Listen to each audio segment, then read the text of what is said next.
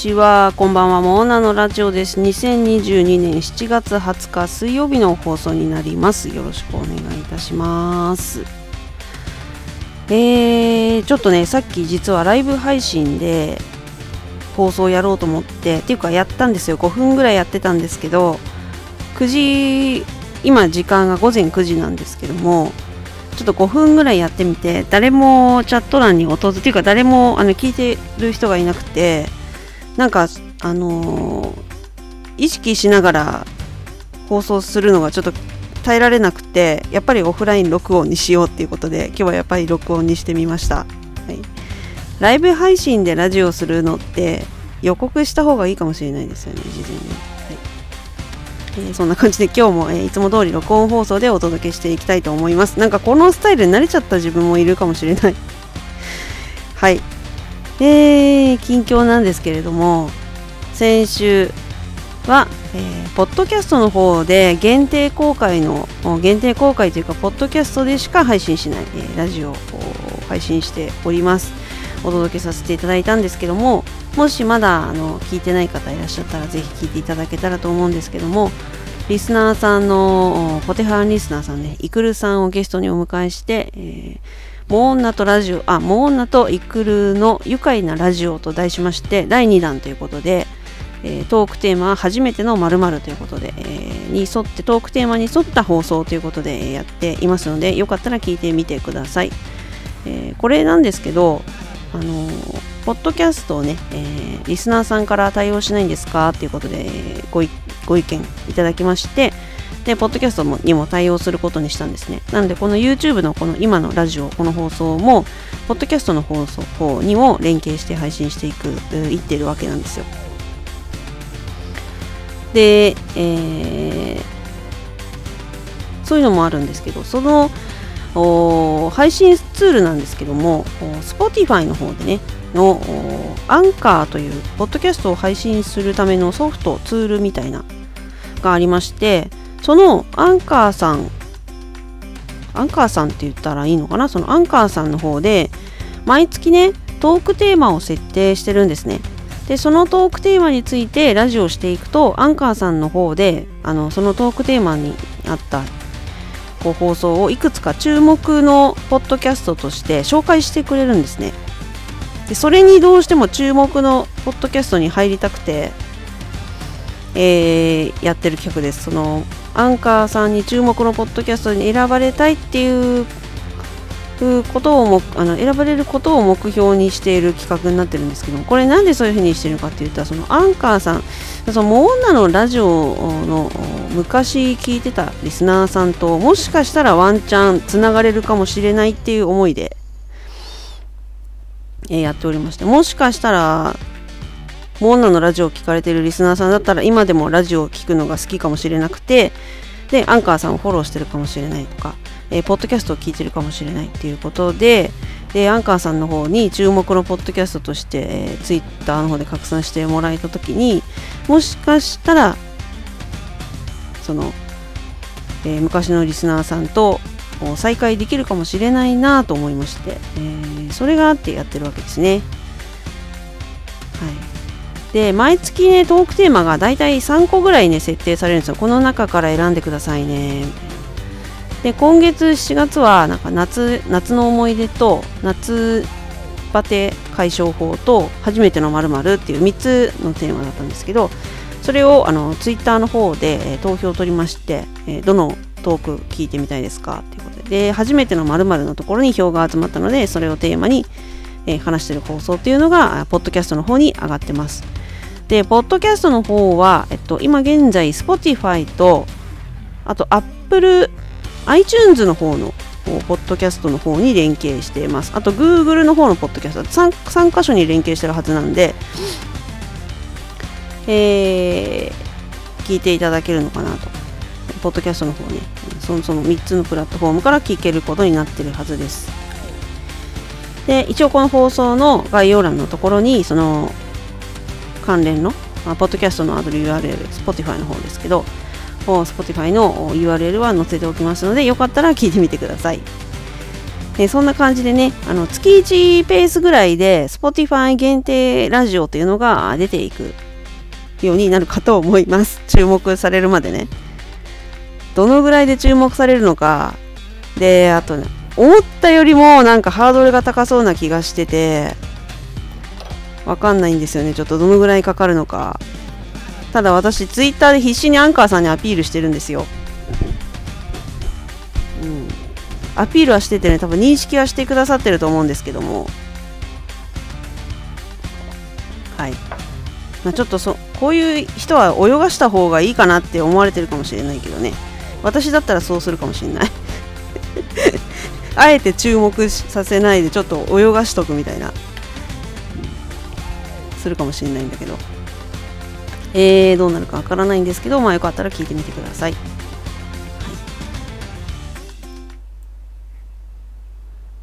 はい、すいません、BGM 変えちょっと待って。そうなんか変な変な変え方になっちゃった。BGM ごめんなさい。えー、BGM をいつもの BGM に変えてお届けしていきたいと思うんですけどその前回の初めてのまるいろんな初めてについて語ってで後から思い出したことがねあったんでそれをちょっと補足的に今日は話していきたいなっていうのとあとその他いろいろ話したいことがあるんでそのね Spotify の放送はちゃんとトークテーマを設定してで BGM もその話話のその節目節目になんか間にちょっとあの音楽ミニ音楽みたいなやつ入れたりして一つのちょっと何て言うのかな一つの番組みたいにちょっと編集してみた見てるんですよ。実際には結構イクルさんといろんな話をしてるんですけどなんか結構何時間もねかかったんですよ。でそれをいろいろカットして本当にそれを話してるところだけ引っこ抜いて全体で45分か50分ぐらいの大体長さの放送になってるんですけど、えー、しっかりね編集してる放送になってるんで、えー、聞きやすいかもしれないですね。うん。でも私それちょっと何回か聞いたんですよ繰り返し。自分でたまにあの自分で放送してるラジオって、まあ、配信あの自分がまあなんていうの？録音が終わってアップするじゃないですか YouTube とかに。でそれを聞きながらなんか作業したりとかして私が自分で喋ったことを何回か聞いてんですよね。でポッドキャストの方も今回そうやって一つの番組的な感じにこう何て言うか編集して一本の放送にしてるんでその流れとかを確かめたくてこう投資で結構何回か聞いて暇な時にちょっと聞いて自分の放送を聞いてるっていうねちょっと変な感じなんですけど、まあ、何回か結構繰り返し聞いて、と割とそういう放送もちょっといいのかなと思ったりしてね、こう何て言うかこうテーマを設定して編集ちゃんとしっかりやっていくっていう放送もなんか面白そうだなってちょっと思ってます。でもオーナーのラジオはこういう風にダラダラやっていくのがね、えー、メインではあるんですけどたまにはちょっと編集とかもやってみようかなと思ったりして。うん。なんかどうしても伝えたいことなんかこの人に届いてほしいみたいなネタの時こう何て言うのかなピンポイントでそういう話題に当てはまる人っていうじゃない。こういう人に聞いてほしいっていうやつの内容の時とかは編集してもいいかもしれないですね。後から再編集してもいいかも。切り抜き動画。今切り抜き動画みたいなのいっぱいありますけどラジオをちょっと切り抜いて一本にしていくっていうのもありかもしれないなと思ったりね。してるんですよ。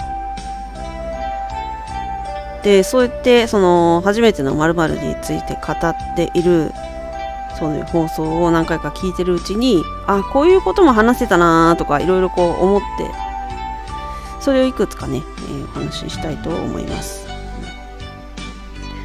えー、まずはですねその初めての〇〇っていうことであのー、これまた昔話になっちゃうんだけど初めてのウォシュレット。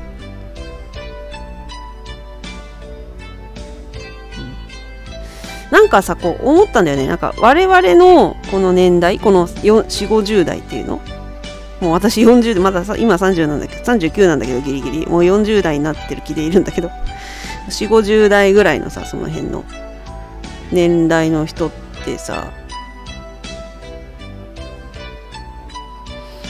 なんていうかまあ今もそうですけどね。途中からこういろいろなことが入ってきてたりするじゃないですか。でウォシュレットもどうだろうね。ウォシュレットっていつからできたんだろう。ちょっとネットで調べてみようかな今。ウォシュレットって生まれた時なかったような気がするんだよな。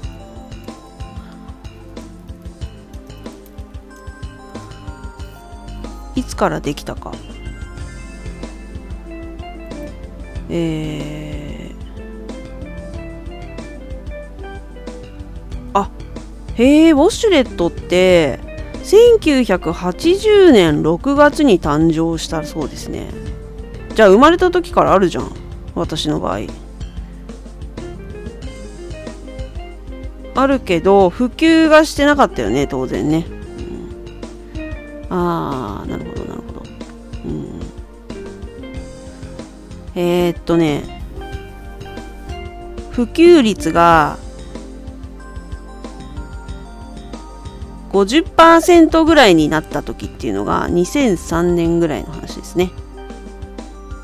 2003年だからうーんもうそうか。17年前違う19年前か。となると二十歳ぐらいの時には半分あったみたいな感じなのかな。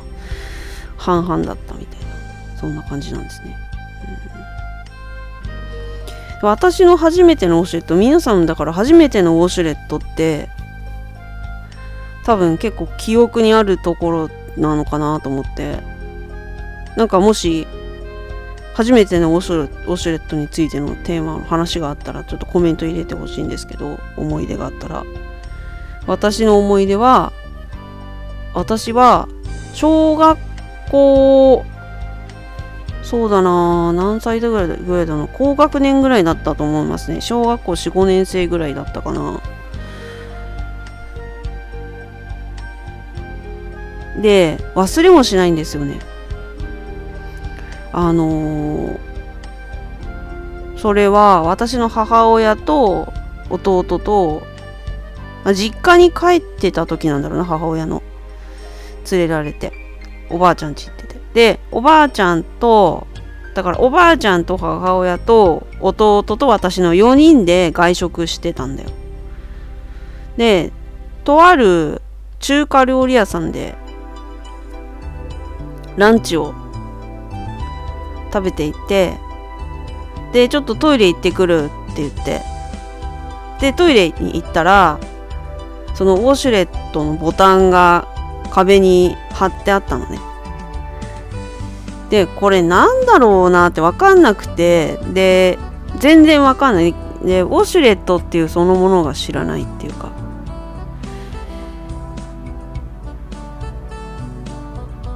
でトイレして。なんかで全部終わったの。全部終わって普通に。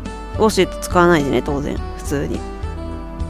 トイレ拭き終わってパンツ履いてって立ったんだけどやっぱりそのボタンが気になっちゃって押しちゃったんだよねでなんかしかもそのお尻のボタンとそのビデのボタンってあるじゃん？女の人用の。で女のお尻はなんとなく分かったんでお尻を洗うやつなんだろうなみたいのは。なんだけどその女の人のそのビデのやつが意味が分かんなくて女の人の絵みたいなのが書いてあったのかな確か。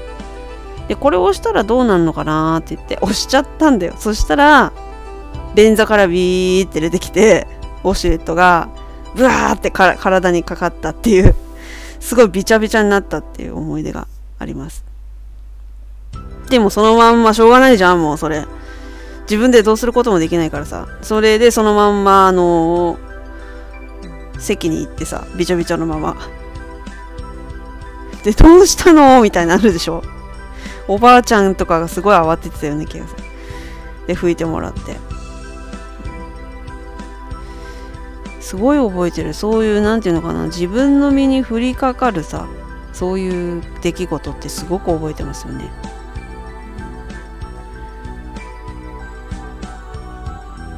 うんそういう話って結構なんていうのかな。今ってさもう今生まれた人って赤ちゃんからの時代からさもうトイレにウォシュレットあるじゃん、まあ、だけどまあ私子供4歳でトイレトイレトレーニングがもう完了してて完了したけどウォシュレットはねまだ使わせてないんだよね。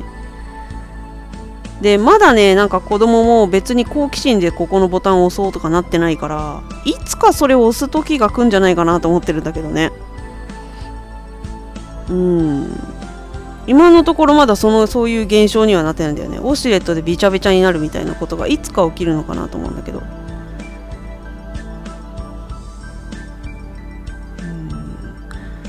まあでもね生まれた頃からあってもなんかこう今の今のこう自分の年代だから話せることっていうのは恋愛ならではの初めてのまるのテーマって考えた時にこう例えばさ初めてのインターネットとかもそうだよね。こうインターネットとかなんて今の人なんかはもう生まれた時からあるからさ初めてのって言われてもそんなのね何もエピソードないと思うけど私はあったわけでインターネット初めてそういう自分で何ていうの？インターネットを使って何をしたっていうさいろいろっていうのが私の場合は大学時代ぐらいから始まってたわけなんですけどそこで言った話ができたらよかったのかなと思って もう遅い今言うなよみたいなイクルさんとかも イクルさんとか。はい。まあ、また、あのこんなテーマがあったらね。えー、だからあれだよね。こう、特徴としてはさ、その、モ女とイクルの愉快なラジオってさ、まあ、4、50代っていうのを一応、の、あの、おじさんおばさんのラジオってことになってるから、そこの特徴をこう出すに、出していけたらいいよね。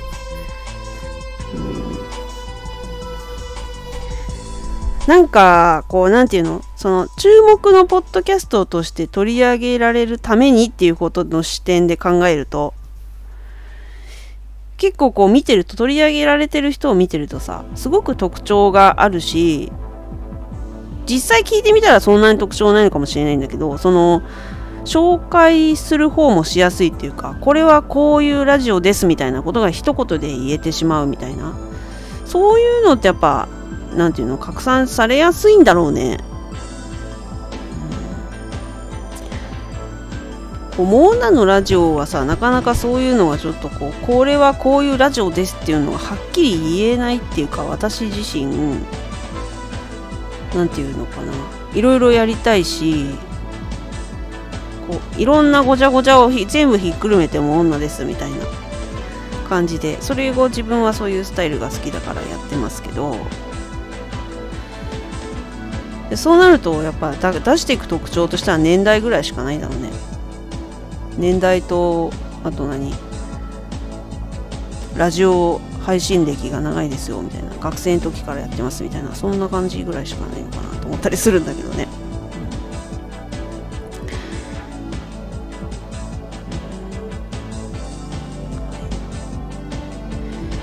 そんな感じでございますよ。それから、えー、YouTube の方にコメントをいただきましたけれども、コメントを先にちょっと今日はね、早い段階から今日はコメントいきたいと思います。はい、ありがとうございます。えーどこでも応援団長がガンボンさんがね、えー、たくさんコメント書いてくださってありがとうございます、えー、前回の放送に対して子供の時毎週見ていたサザエさんみたいな安心して聞ける放送幸せな気分気分になれる放送でしたミセスモーさんに感謝なんてねってミセスモーミセスモーさんっていう風にねモーちゃん先週モーちゃんって私のこと言う人もいなくなったよねみたいな話してたところに対してねミセスモーさんってしてくれたと思うんだけどさミセスモーさんってなんだよみたいな。ミセスモーさんってさミセスってやばいよね。なんかミセスってもう本当にそんななんかさミセスってちょっとお上品な感じするけどそんなんじゃないからな私。まああの好きな呼び方で呼んでいただけたらと思います、えー、安心して聞ける放送と言っていただいて嬉しいですで次ですね、えー、のコメントですが、えー、5月2日の放送、えー、楽しい連休をお過ごしくださいって感じねえー、の放送なんですけど、この回が最近で一番好きな放送、飲み仲間との話が最高、何回も聞きます。感謝ってことで。ありがとうございます。うーん。で、何回も聞いてくれてて嬉しいですね。ゴールデンウィークに私が友達と飲みに行くんですよって言って、その飲み仲間とのエピソードを話した回だったんですけどね、5月2日の放送ね。うんそういったねお話が好きなのであればっていうことなんですけど私の仲間の話をしようと思うんですけどその初めてのまるでね海外旅行に行った話をちょっとしてるんですけど友達とね海外旅行に行くって割と何回かしてたんですよ。でその飲み仲間とはね旅行とかに行かないですね。基本も飲みしかしないって感じ。飲み旅行を一回してみたいねって話はしてるけどなかなか実現できてないって感じなんですよ。で、えっと、私の友達海外旅行とかに一緒に行く友達って結構ほんと気心の知れた友達じゃないと結構難しいじゃないですか。そんなにねあんまり気が合わないなって人とは行きたくないでしょう海外とか。それなりにお金もかけるしやっぱ何て言うの趣味思考がさある程度合ってないとこう行きたいところも違ってくるしで結構難しいのかなって思ったりするんですけど私の場合はその海外旅行に一緒に行った友達は2人いるんですよ。で友達って言っていいのか分かんないんだけどまあ友達って言っていいんだろうね。うん1人の人はその2人のうち1人はねでもう1人はもう友達と言い切れるっていう感じなんですけどえっ、とそのね海外旅行に行った2人の話をしたいんですけど1人は会社の先輩なんですよ。2個上で。で私がその新卒でね就職活動をまあ学生時代してたじゃないですか。で就職する時にそこの人事の人だったんだよね。で採用して採用の担当の方で。すごいねなんかその人と意気投合したんだよねその就活してる中で。就職活動ってさまあどういうふうにさ会社を選んだらいいのかって人それぞれいろいろあるかと思うんですけど。私の場合は、大学を留年してしまったっていうことが一番大きかったんだけどあんまりこういい会社には入れないんだろうなみたいなのがなっちゃって自分の中で。でそういうのもあったしまあとりあえずそんななずっと長く働くかどうかなんて分かんないから、まあ3年か5年頑張れそうだなって思うところに、ひとまず入って、まあその中でね、頑張っていこうかなって、その、なんていうのかな、会社を自分で選ぶっていうのも確かにそうなんだけど、まあ、なんていうのかな。会社に選んでもらって、何て言うの？その中でね必要なことをやって私はね結構そういうタイプあの大学時代もそうだったんだけどこうなんていうのかな入り込んでその中でなんかやってみないと分かんないだろうっていう精神なんだよ。なんか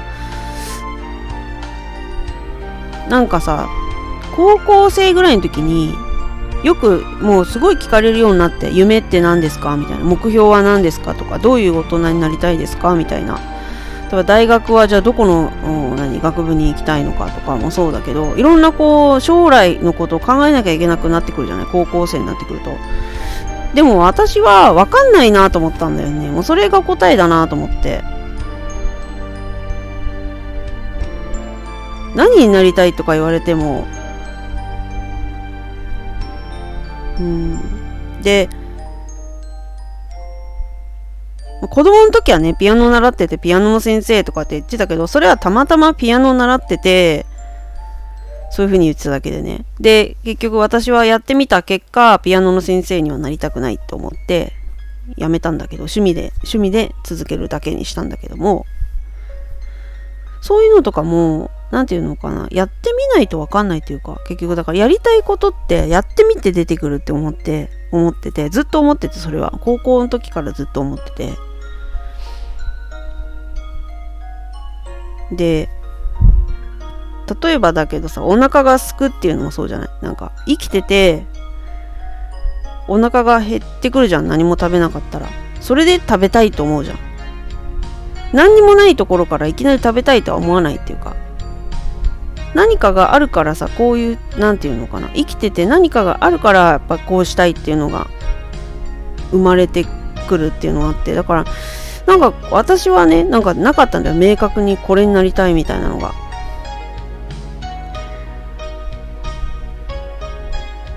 それで、アルバイトで、あの小売業の小売関係、コンビニとかいろいろ小売関係のバイトをしてたっていうこともあって、その小売でやっぱ仕事してたから、あこうや、こういう風な会社だったらいいのかな、みたいな、なんかそのバイト目線なりに思ったことがあって、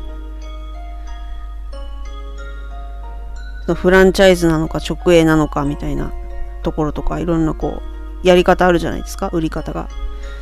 いろいろ考えて。でそれでまあそのだから他の業界は一応行ったんだけど面白そうかなって思うような自分が身近に感じるような企業とかには行ったんだけどあとはその大学でそうこう何て言うの？こう専攻してたような分野の企業とかも行ったんだけどちょっといまいちピンとこなくて。であとはその就活の時にその人事の人の雰囲気とかそういうのを見てもうなんかいきなり挨拶もしないで説明始めたみたいなところとかもうここ絶対ないなみたいなとかそんな感じで決めてたんですけどで最終的に私が決めたところっていう会社っていうのはその小売業ででその人事の採用の方がめちゃくちゃ何て言うのかな気の合う人だったんですよ。何て言ったらいいんだろうね。あなんかあこういう風にこういう人がいるんだったらこういう会社で働きたいかなみたいに思ったっていう。シンプルにそれだったんですよね。で入社して。でその入社した中で自分はじゃあこういう仕事をやっていきたいとかこういろいろこうなんかさちょいろんなことことに直面するわけじゃん仕事をしてて。それでその中からじゃあ自分はこういうことが向いてるかもしれないとかこういうふうにこれがやりたいのかもしれないとかって思いながらいろいろこう進んできたっていう感じでなんか別になんか何者になろうと思ってなんかこう目標があったわけじゃないっていう感じとにかくなんか入り込んでから考えるみたいな感じでね。で、その気の合うその採用の方が女の人なんですけど、2歳年上で。あ、1個上なのかな？実際には1個上なんだ。その、私が留年しているんで、多分2期、2期違うんですよ、会社では。でも私が留年してるから 1, 1歳差みたいな。ほぼ年齢変わんないんだけど。で、就職してでその人と一緒に仕事することはそんなになかったんだけど連絡取り合ったりとかしててそれでなんか私が仕事してるところとか見に来てくれたりとかしてさ。でそのうちに私もなぜかその人と同じ採用をやることになって。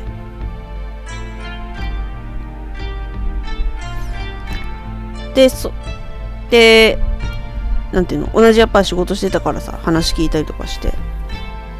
っていうそういう人がいてでいまだに本当今は本当たまにメールするとか年賀状とかそういうやり取りだけになっちゃってるんですけどね。お互いにあのー、家庭があるんでね。なかなか難しいんですけどあと遠くに住んでるし難しいんですけどでその人がまあ独身で私も独身でそういう時に行ったんですよねハワイに。でそれはもうそあのーある時にねその人からあの会社辞めようと思ってんだって言われて。すごいもうその人がいるから入ったのにさ入ってさもうなんかそういう人がねいる会社でやってきたけどそそんな人から会社辞めようと思ってんだよねって話されてたあのたまに飲みに行ったりとかしたんですよ。でその時その場でその席で辞めようと思ってんだよねって言われて。で、なんでですか？で、あ、なんかまあいろいろ仕事に対する不満とかもあったんだけど、こう、他にやりたいこともできたからって言って、いや、できたからっていうか、もともとこういう仕事がしたいと思ってたっていうのもあって、みたいな、なんかまあいろいろまあ、大変だったらしいんだよね、仕事は。で、私は直面見たことないんだけど、噂でその人がなんか泣いてるところを見たっていう人とか話を聞いてたんで、でも、その人は、あの、私の先輩だから、あんまりそういう話してこないんだよね。その、なんか、愚痴みたいな話は。やっぱりこう、先輩だし、なんか、あんまりそういう変なことっていうか、変なことっていうか、そういう、なんていうのかな。一緒に頑張ろうっていう感じのスタンスでしか接してこないからさ分かんないんだけど話だけは聞いててそういう泣いてるところが、ね、泣いてたとか仕事中に。よっぽどなんだろうなと思ってそういうそんなねそんなメソメソしてるような人じゃないんですよ。すごい強い人だから。だけどなんかいろいろあったんだろうなと思って。で今辞めようと思ってんだって言ったからじゃあその退職するんだったら有給期間ってあるじゃないですか。じゃあ有給中に旅行行きましょうよって言ってであのー、ハワイ行ったことなくてその人は。じゃああの一緒にハワイ行こうって言ってでハワイに行ったと、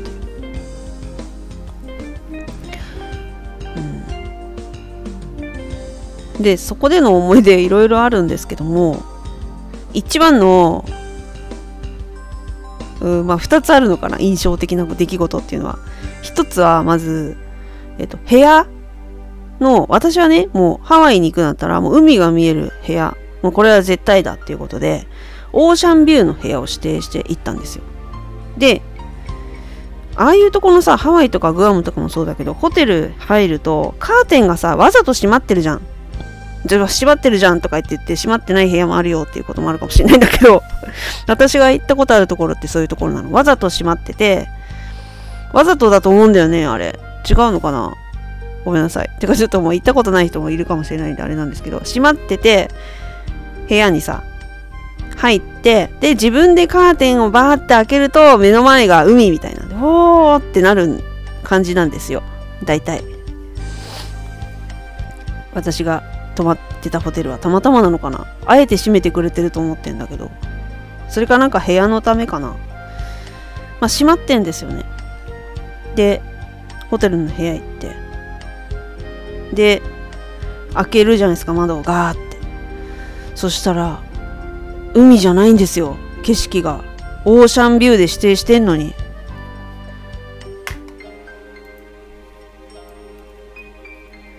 どういうことだよと思ってでなんとね私はその時無知だったんですけど今思うとなんですけどそのオーシャンビューっていうのにもいろんな種類があるんですよねうんちょっともしこれね、知らない人いないよね、この年代でわかんないけど知っ。まあでもどうなんだろうね。あんまりそういう旅行行かない人とかわかんないから、わかんないかもしれないから、一応知識として、あのー、うん。見ておいてください。あの、聞いといてもらえたらと思うんですけど、オーシャンビューっていうのはすごく大きなくくりなんですよ海が見える海が見えるっていうのがその海の目の前とは限らないってことなんですその窓から顔を出して何ていうのこうビルの隙間からでも少しでも見えればそれはもうオーシャンビューというふうにね定義づけられているんですよ。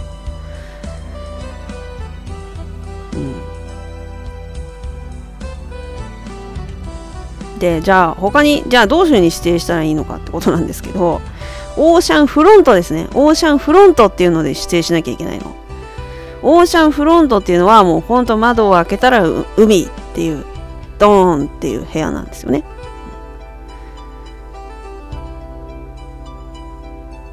で、あとは、これもあるんですよ。パーシャルオーシャンビュー。パーシャルオーシャンビューっていうのは、一部、パーシャルって一部って意味で、部分的とかって意味なんですけど、もう本当だからそのさっき言ったみたいに、窓からちょっと首を出した時にちょっと見えるなとか、うっすら海がちょっと木と木の間になっちゃうけど見えるねとか、そういうようなことっていうのもパーシャルオーシャンビューだから何て言うのかな。おまけ程度にそういう海の展望がついてますよみたいな、うん、まあそういうねだからうんとオーシャンビューっていうのはその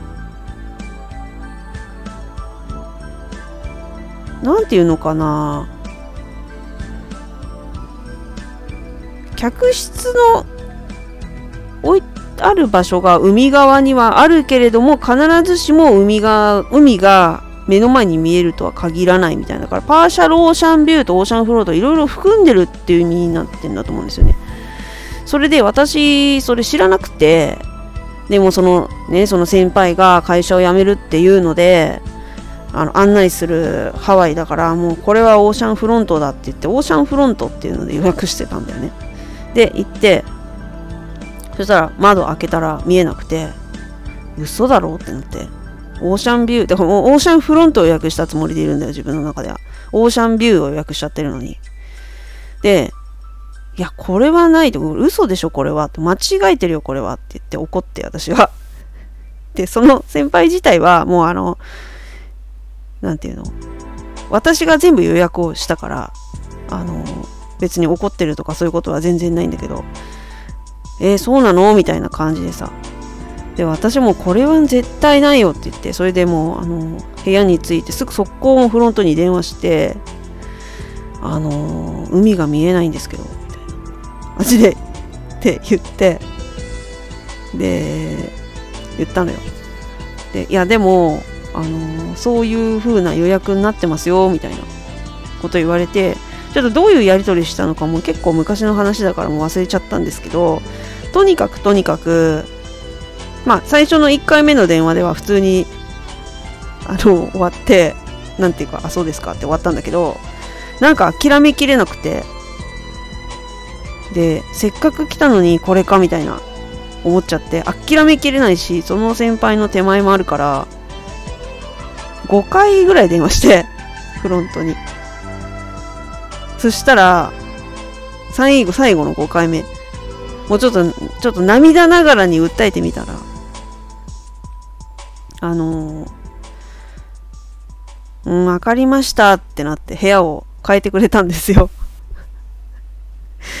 しつこいよね、私も。多分5回ぐらい電話したと思うんだけど、あれ。最後何言われたかって言ったら、旅行楽しんでくださいって言われて。旅行を楽しんでくださいねって言われて、その、だからちょっと怒って、怒りっていうかちょっと私もう悲しみみたいな最後になってて、で、なんか後から聞いた話なんだけど、なんかアメリカの方ってなんか涙に弱いらしいんだよ。なんか人の涙に弱い、女の人の涙に弱いとか言ってあるらしくて、ちょっと泣き倒したからそれで聞いたのかなとか思って。うんで、あの、部屋を用意してくれて。で海の目の前の 部屋に無事泊まれたっていうそんなエピソードあったんですけどでそれその一件があってからもう必ずオーシャンフロントで予約するようにしてるんですよ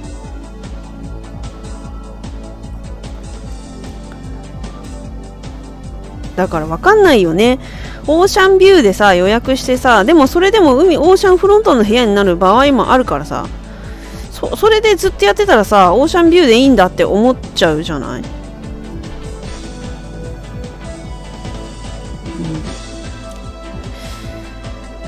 まあそんなねまあ一応勉強になったっていう感じでそれでいろいろまあその人とはあのハワイを満喫してでなんだっけな。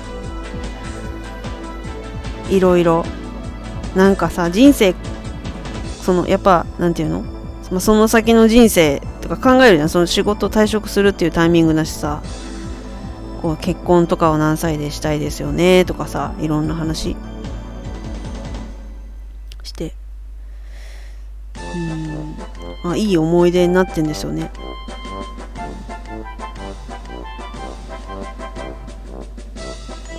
で帰りの飛行機でさその人はその途中でハワイで買った絵はがきみたいなやつに手紙を書いてくれて本当にありがとうみたいな。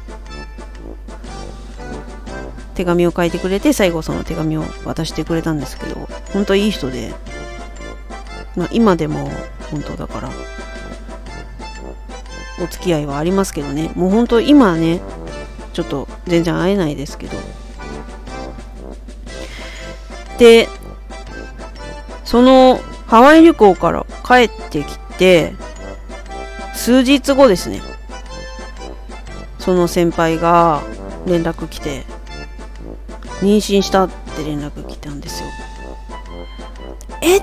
てなって、そのハワイの時にね、その旅行の時に別れようかなと思ってるみたいな話してたから、その恋愛話に彼氏いたんですよ、その人は。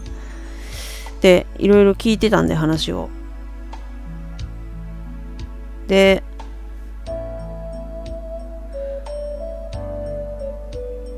まあ、その彼氏っていうかそのねそのその先輩の今現旦那さんのはもうその社内恋愛だったんだって知ってるんですよどういう人か。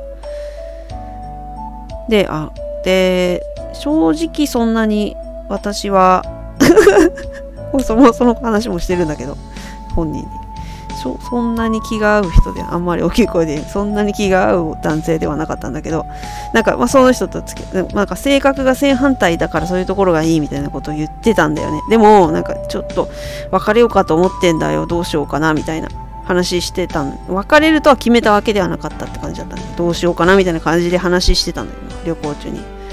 で数日後に妊娠しましたって連絡来てでえっ？ってなって。どうすんだみたいな。ってなって、あの、結婚しますと。うん。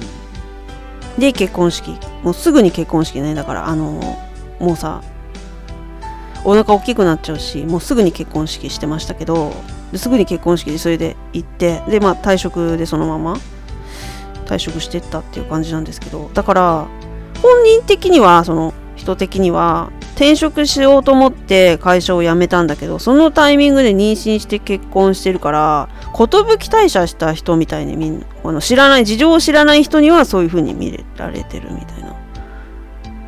違うんだけどな。私的にはだから本当はその人やりたいことがあったんだいろいろと思って、うん、で今その方は3人お子さんがいて。もうほんとね、ママさんだよね。で、やっと時間が、自分の時間ができてきたみたいな感じで、前、この間連絡した時言ってたから、だからようやくね、その新しい、そのやりたかったことに向かって、やってってるのかななんて思うんですけどね。まあ本当年に数回連絡取るとかそんな感じなんですけど。はい、えー、一人の人はそんな感じですね。ちょっと話が長くなってしまいましたけど。いやこんなことってあるんだっていうねそんな感じでしたよ、でも幸せに暮らしてますから。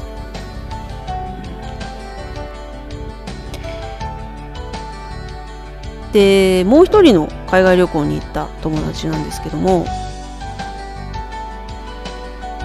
は、えー、その友達は年齢は、えー、一緒かな？1個下かな？あったかな、まあ、会社の友達なんですその人も。で現在はあの医療関係今勤めてて全然もう連絡取りもコロナになってからちょっとなんていうかちょっと価値観が変わっちゃう変わっちゃうっていうかやっぱ徹底しててすごい徹底してるからなんというかあの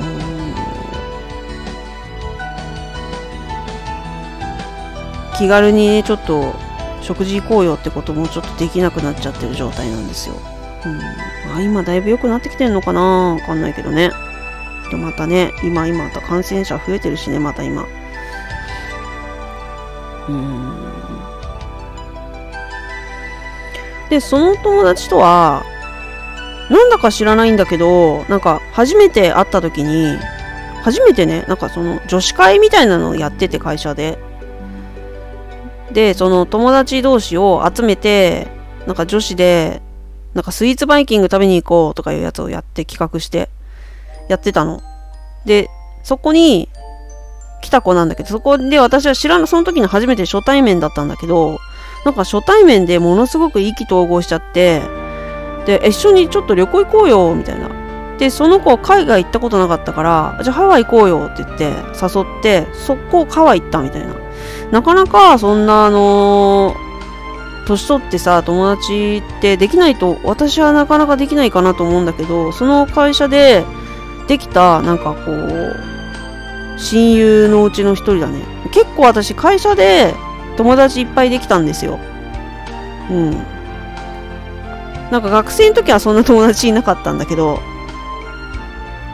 会社でいっぱい友達ができててでそういう中の大事な一人で、うん、なんですよ。でその人とはえっとハワイとシンガポールと台湾に行っていろいろ行きました、うん、楽しかったんですけどその人との思い出っていうのはうんなんだろういろいろありますけども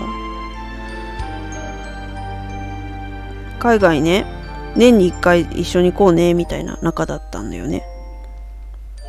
仲だったんだけど、で、ハワイ行きました。台湾行きました。で、シンガポール行きました。で、シンガポールを2回行ってるんですけども、その、まあ、それちょっとシンガポールの話はまた今度ゆっくりしたいんですけど、それはそれで。シンガポールの2回目の旅行の時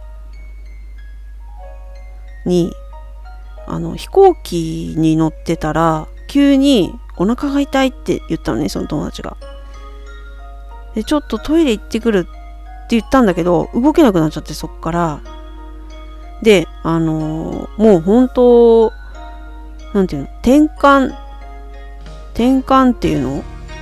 そういう症状もう失神急にガタガタガタガタ震えて結構怖かったんですよ私も。隣にいてあの白目向いてガタガタガタガタってなってて。でガタガタガタってなったのでそっから落ち着いて寝ちゃったみたいな感じで。でも心臓止まったりとかしてないから大丈夫だったんだけどもうあのー、結構こんなことってあるんだっていう。でその子は全然転換持ちとか今まで言われたことなかったんだけど急にその4回目の旅行の時の飛行機でそういうことになっちゃって。であのー、スチュワーデスさんってスチュワーデスとは言わないよね今ね。添乗員さん？飛行機の人にその症状を説明するための英語を全部書いてもらってメモに。私が日本語で言って隣で見てたことを日本語で言ってそれをメモにしてもらって英語に。であの、ちょっとこれであのそれをあの現地の病院の人に見てもらえばいいようにさ紙に書いといてもらって。でもうその子はもう歩けないからなんかもう車椅子の乗せてもらってでそれで出国する出国というか入国かシンガポールに入国するっていうそれあんまりやなんていうの普通の人が通んないようなところから入国して結構なんていうのあっさりあっさりっていうかちょっと裏道じゃないけどそういう感じで入国させてもらって車椅子でね。ですぐにもう病院にもうホテル行かないですぐにもうタクシー拾ってすぐ病院行って日本語病院っていうのシンガポールは日本語病院があるからいいんですよね。あの日本語のちゃんと話せる先生がいる。ところに行ってであの CT 取りますとか言って急に。とでもう待合待合室にいるみたいなね。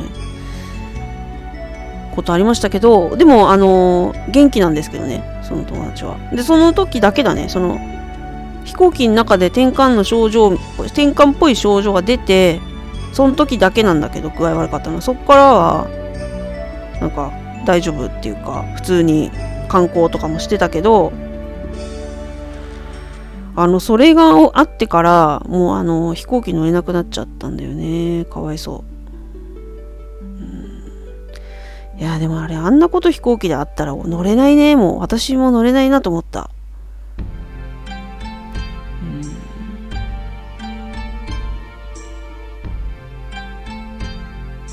でもうあのー、もうだからシンガポールが最後の海外になっちゃったよね。あの旅行がその子にとっては。うんまた勇気を出していく時が来るのかわからないんだけど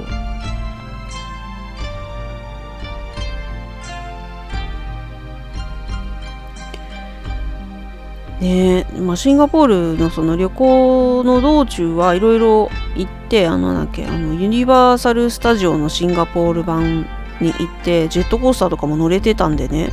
元気ではあったんだけどもう終始もうホテルにいる時とかもうずっとその転換についてネットで調べてはへこんでましたよね。うん。普段はねすごい元気な子なんでね、うん、なんかびっくりしちゃいますよね。そんなこともあるっていう。うん。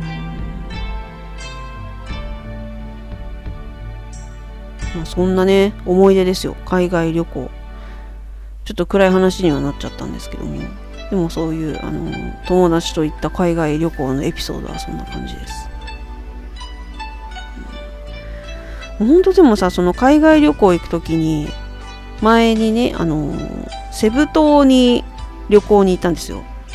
それ、あの、子供と一緒に行ったんですけど、病院に行くことになって途中で。で、まあ、それも結構散々な、いろいろあったんですけど、病院行かなきゃいけなくなって、たんだけど、セブ島ってさ、日本語病院がないんだよね。あれはちょっと参っちゃいましたね。日本語話せるドクターがいないですよ。やっぱりね、その海外行くときに、その日本語話せる、ね、病院があるかどうかってちょっと押さえといた方がいいかもしれないですね、万が一の時にね。で私の場合はあのそのセブ島の時はオール英語でやり取りはしたんですけども唯一助かったのがあの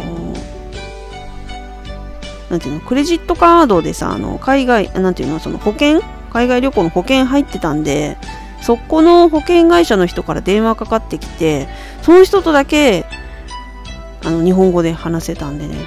で、その人が、その、なんていうの、あの、お医者さんと話もしてくれて、多少、こう、日本語で少しやり取りできましたけど、結構ね、あの日本語病院あった方がいいなと、ね、思いましたけど、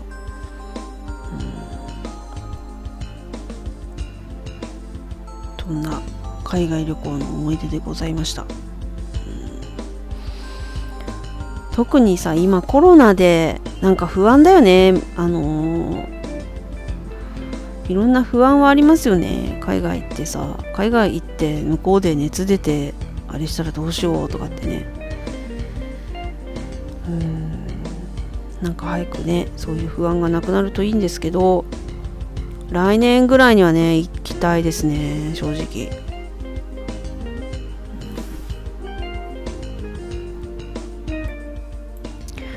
そんな感じですよ。はい。そしてえー、そうそうなんか他にもいろいろ話そうと思ったことがありましてね。今日は少し長めにやっていこうかなと思うんですけど。うーん。これですね。これを話そうかな。ちょっと。あんまり明るい話ばっかりはないんだけど今日はそんな明るい話がないね。あのー、子育ての話になるんですけども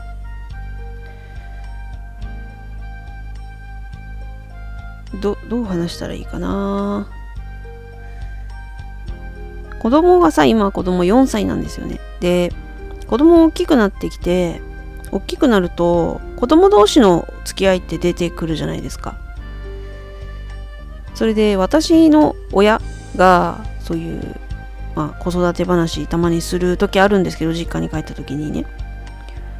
あの子供同士ねあの例えば子供のお友達の家に行ったりとか子供のお友達をあの家に呼んだりとかそういうことをしてるのって言われて。で私まだそんなんしてないんですよ。てかそういう知り合いがいないっていうのがそんなにあって。あんまりしてないんですよ。してきてなくて。ででもそれってあの結構やった方がいいかもよって言われて親に。でなんでかって言ったらその子供が自分の家で使ってるおもちゃをお友達に貸したりとかでまたその友達ん家に行ってそのお友達のおもちゃを借りるとかっていうこのおもちゃは私のだよとかこれを貸してねみたいなそういう貸し貸し借りのやり取りとかっていうのも結構あのいうかあの貴重な経験になるかもしれないからみたいな。で割とそういうことを意識的にやってたよっていう話を聞いてああそうなんだってでも結構親私の知り合いっていうかまああの私の母親がお母さんしてた時って私が小さかった時って専業主婦の人多かったんですよね。あの保育園に預けて仕事してるって人結構少ない時代だったから割と日中から集まってみんなでママ友会じゃないけどさそういう家に集まってみんなで何て言うのまあそれこそさあのお誕生日会みんなでやろうとかもそうだしなんかみんなでとにかく家に集まってなんか遊ぶみたいなね。ことはよく頻繁にできてたみたいなんですけど今ねやっぱ周りの人ほとんど仕事してるか私の知り合いは。あの専業主婦の人もいるんだけどそんなにね私が、えっと、子供が通ってる環境その幼稚園っていうのも仕事をしている人が預けやすい環境のとこだから、えー、ほぼ9割ぐらいの方がもう仕事されてるんで仕事してるか育児休業中かどっちかみたいな感じなんで、ほぼ専業主婦の方はいないんです。私も含めてなんですけど。で、そういうことがあるから、なかなか、その、なんていうのかな。お母さん同士のお付き合いがね、なかなかないんですよね。で、なかなかそういうお家に遊びに行くみたいな話もあまり発展していかないのかなっていうのがあって、なかなか難しいなと思ってたんですよ。それで、まあそうは言っても子供は子供の中で大きくなってくるとやっぱ4歳にでもなると家帰ってきて今日どうだったって話をするときに何々ちゃんと一緒に遊んだとか、えー、何々ちゃんがこういうことを言ってきて嫌だったとかなんか何々ちゃんとこういうことを遊んで遊んだとかって話がよくするんですよね。で、まあ、仮に A ちゃんとしましょうか。A ちゃんっていう子がいてそれもうとにかくこう A ちゃんの話しかしないみたいな最近そんな感じなんですよ。他にもいるんですけど B ちゃん C ちゃんいるんですけど基本は A ちゃんでで私割とお迎え行くのが早かったりするんですけどあの A ちゃんのお母さんは結構遅くに迎えに来るから A ちゃんと遊びたいからちょっと遅めにお迎えに来てよって言われたりとか、えー、するわけですね。なんか早く帰ると A ちゃん怒るとかなんかそんな感じの関係性らしくて、すごく仲がいいんだよね。で、ある時に A ちゃん家に行ったり、行きたいなって言ったり、A ちゃんを家に呼びたいなって言うようになってきて、ああ、そう、そうだねってだけどその A ちゃんのお母さんとか全然知らないしどこに住んでるかもわからないしまあちょっとそれはまた今度そういう機会があったらいいねみたいな話でしてたんですよで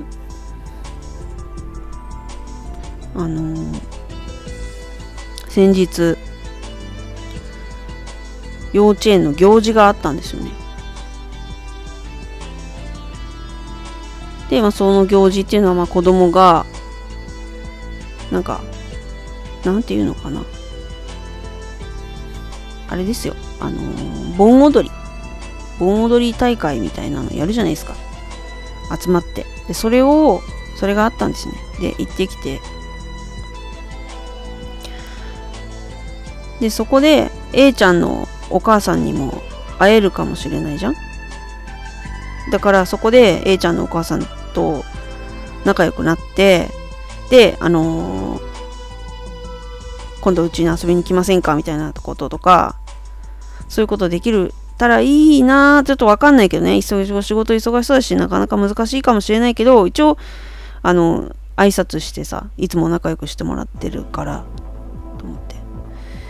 でそもその私はもうその行事に参加するのはその子供の様子を見ることもそうなんだけどその A ちゃんのお母さんと知り合いになりたいお近づきになりたいっていう目的も1個入ってたんですよ。で行ったんですよ。行ったら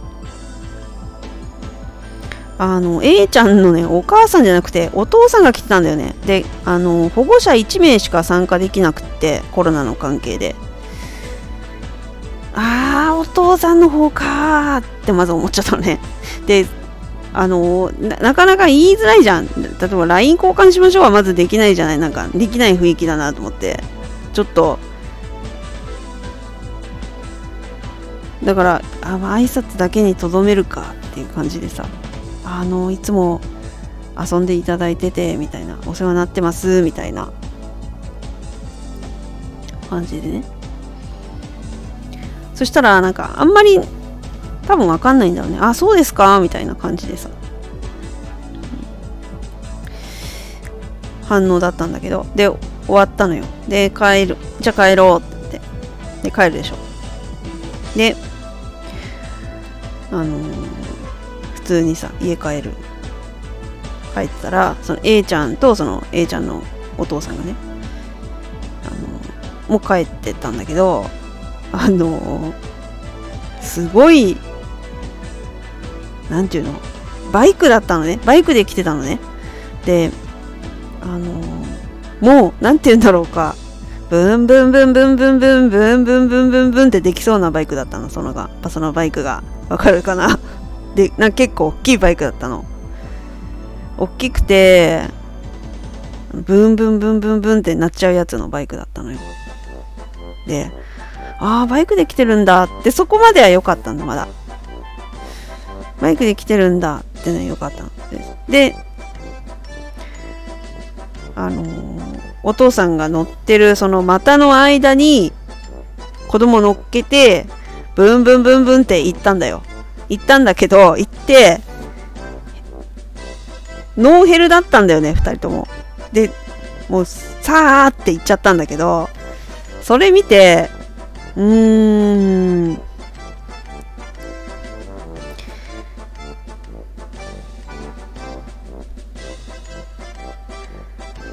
なんだろう。わかるかな？ごめんなさい。ちょっと偏見ド偏見入っちゃってるかもしれないんだけどうんちょっとなんだろう。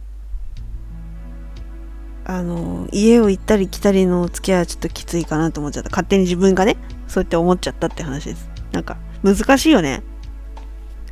でも子供同士は仲いいからさ。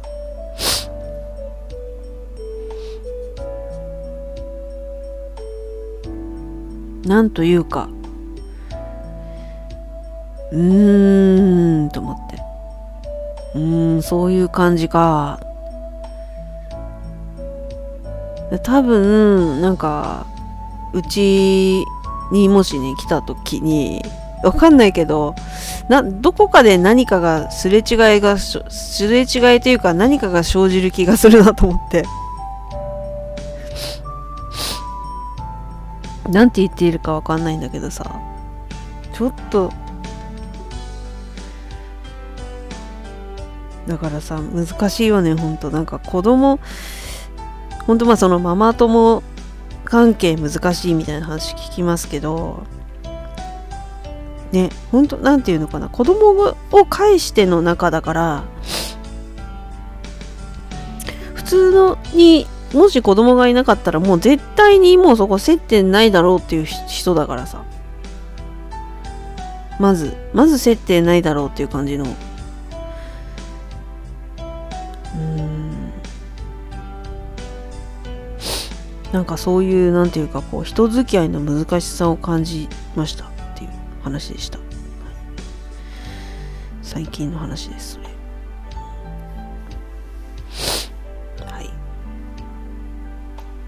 そんな感じですかねいやー1時間経ちましたしね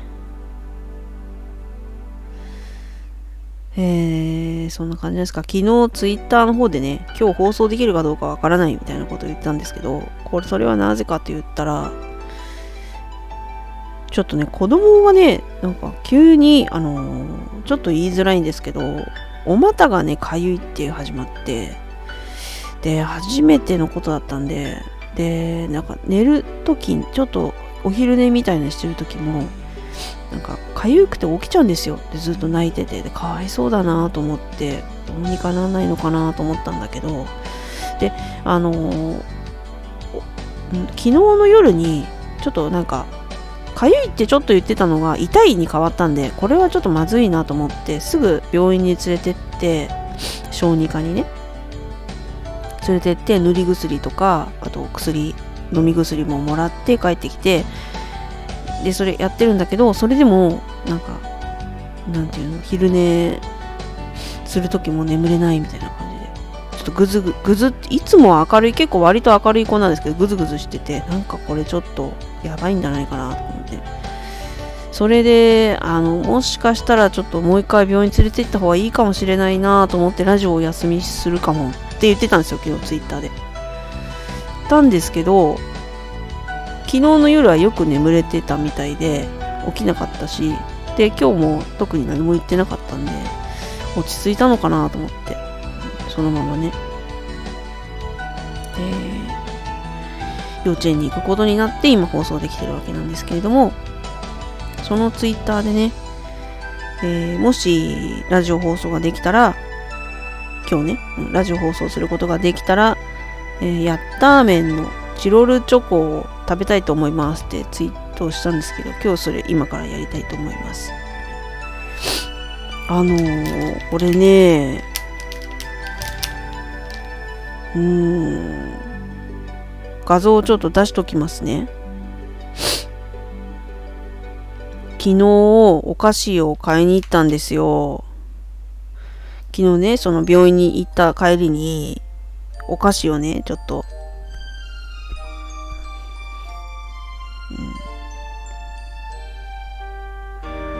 うん、買いに行ったんですね、子供とね。そしたらレジ前のところに置いてあったんですよ、これが。やったーめん。で、私ね、これ最初パッと見た時に、ヤッター麺が袋入りで売ってるようになったのかなと思ったの。ちっちゃいあのヤヤッター麺ってわかるでしょ？みんな。駄菓子の。ヤッター麺っていう。ちっちゃいカップに入ってるベビースターみたいなやつの。で、あのー、当たり外れがあってさ、蓋開けて最大100円とか当たるやつ。よく当ててたんだよね、私これ。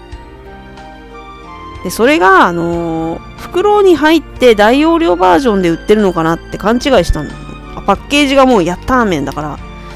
で、よくよく見ると、チロルなんだよ、これ。チロルチョコになってんの。ヤッター麺チロルチョコなのよ、これ。どういうことだよと思って。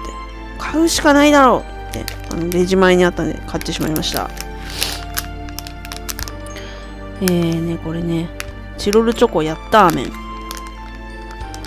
裏にちょっと記載されてることを読んでいきます。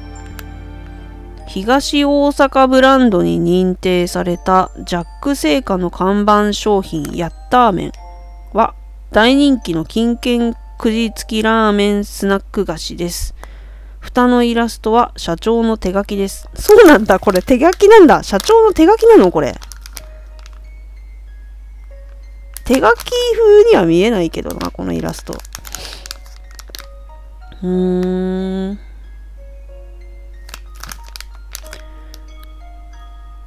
東大阪ブランドなんですね。ジャック製菓って。ジャック製菓ってちょっと調べてみようかな。ヤッターメンってジャック製菓ってところが出してるんだね。ちょっとね、ホームページ見てみたい。ジャック製菓。東大阪の駄菓子。ほんとだ。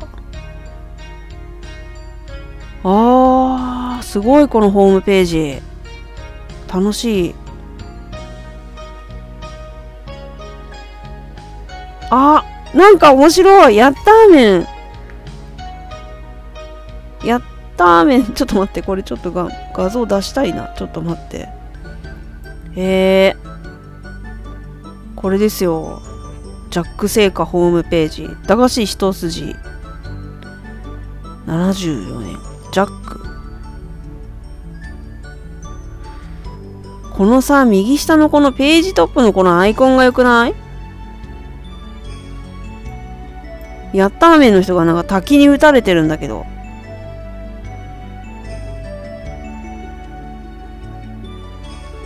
えー、ヤッターメンっていうのおみくじヤッターメンとかこんなの出てんだ。え、T シャツあるよ、T シャツ。え欲しい。そこれ欲しくない？何これ？ちょっと欲しいんだけど。ヤッターメン T シャツ。え、何これ ?T シャツセット？何これ？おみくじ？やったーめん。一袋 T シャツ、T シャツセットとさっきのこのおみくじ付きってこと？これ何なの？このおみくじやったーめんって。はあはあこんなのあるの？今。金券じゃなくて、大吉とかって書いてあるやつあるんだ今。知らなかったたこんなのあるんだ。えー、知らなかったよ。あこれに T シャツセットのやつあんの？えちょっとどうしよう。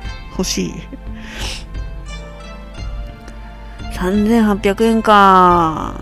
サイズは XL まで選べんじゃん S から。素晴らしい。素晴らしくない？これ。ちょっと。買う？これ。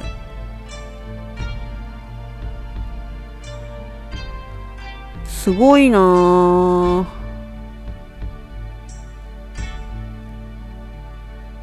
えー、ブログとかあんだ、いろいろ。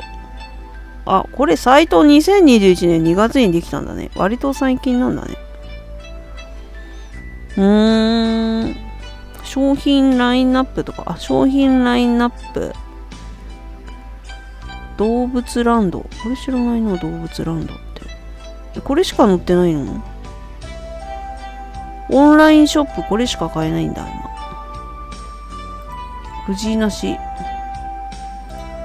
動物くん。あ、オンラインショップこれしか買えないんですね、今ね。うん。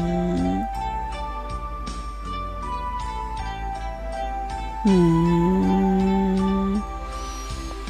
そうなんだ。ちょっと待って、チロルチョコのやつ見てみようか、今。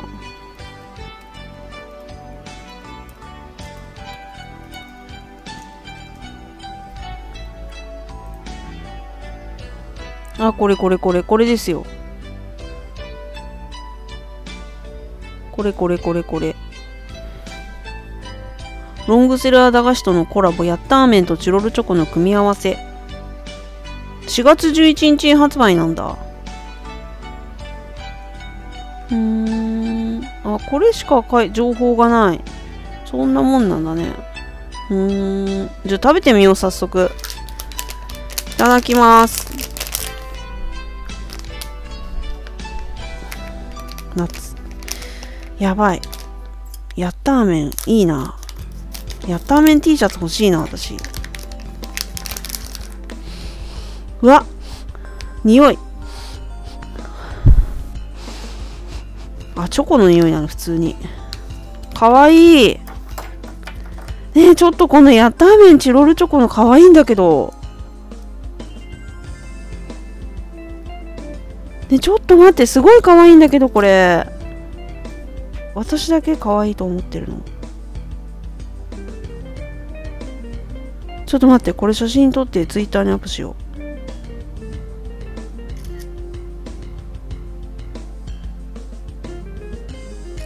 やば食べますえー、どうしよう7個入ってるいただきますやばい。かわいい、これ。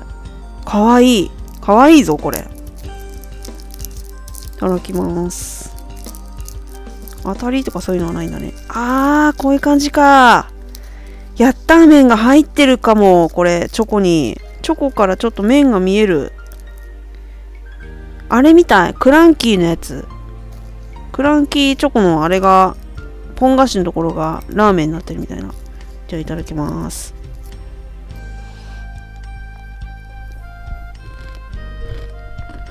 ん？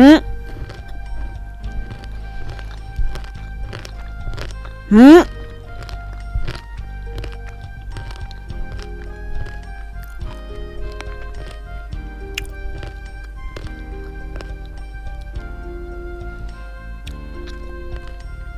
すごい。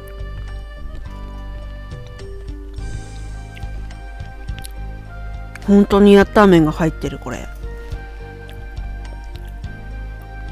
これ美味しいかもしんない。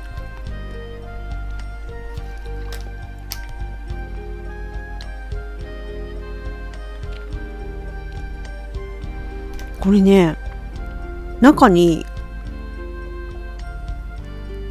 本当にマジモンのやった麺が入ってますよ、これ。美味しい、これ。これさ、あれだね。ヤッター麺のさ、あの、蓋開けて、その中にチョコ流し込んで、それで固めて食べちゃえばいいんじゃない？全然できるな、それ。うん、やらないけどね。ちょっとめんどくさいからやらないけど。このね、ヤッターメンチロルね、いいね、これ。かわいい。あの、チロルのこのパッケージがめちゃくちゃかわいいのよ。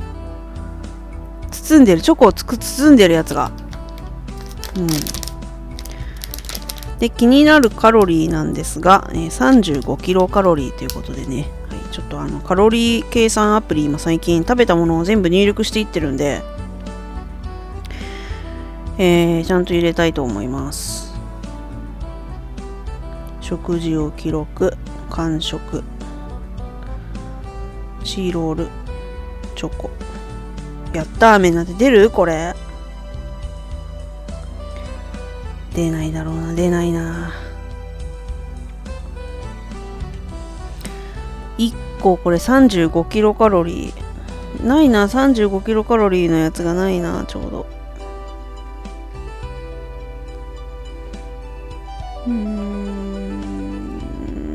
難しい。32キロカロリーにしとこうか、じゃあこれ。桜餅のチロルチョコ桜餅があったから。よし。美味しかったです。これね、買うべきだね、これ。どこに売ってんだろうね。全国で発売とは書いてあるけどね。これね、いい。ついでに今ちょっと季節限定商品見てみましょうかね。何があるんだろう面白いよね、チロルチョコって。あ、メロンパン。何が気になりますかね、皆さんは。フルーツジュレチョコレート。中にジュレが入ってるみたいな。チロルのスイカ割り。面白いな。コカ・コーラ。ああこれあ、待って駄菓子シリーズが出てんのもしかして。ちょっと待って駄菓子シリーズ出てんじゃん。これあれでしょ？ミニコーラミニミニサワーだって。が入ってんだこれ。あでヤッターメンときて。これさくらんぼのこれ爪楊枝で食べるやつこれもチロルになってんの？すごくない？あ、でも駄菓子シリーズそれなんだ。あ、あとヤングドーナツか。これね。これヤングドーナツってそんな食べてなかったな。私わかんないな。響かないな。やっぱヤッターメンだな。やっぱヤッターメンでしょ、これ。うーん。へえ、楽しいですね。チロルチョコ楽しいな。季節限定。かわいいチロルチョコ。ルート限定商品ってなんだろう？ルート限定商品。おなんだろうこれ。結構限定限定感が出てる。あ5円チョコもチロルなんだっけね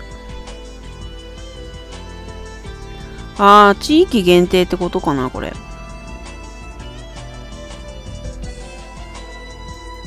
うん。うん。いや、ピスタチオね、今ピスタチオ流行ってますよね。あー、ピスタチオのデザートいっぱい出てるよね、最近ね。あー、ローソンだって。これローソンにしか売ってないんだ。ピスタチオのチロル。へえ。買ってみようかな、今度。面白いなチロル。いやー。何これ？マシマシキャンペーン。なんかキャンペーンやってますね。シャインマスカット。うん。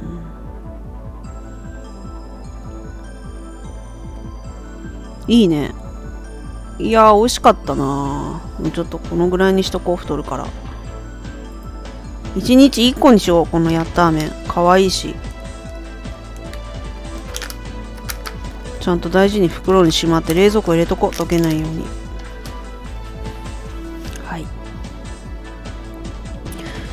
えー、というわけで今日はこの辺で放送終わりたいと思います。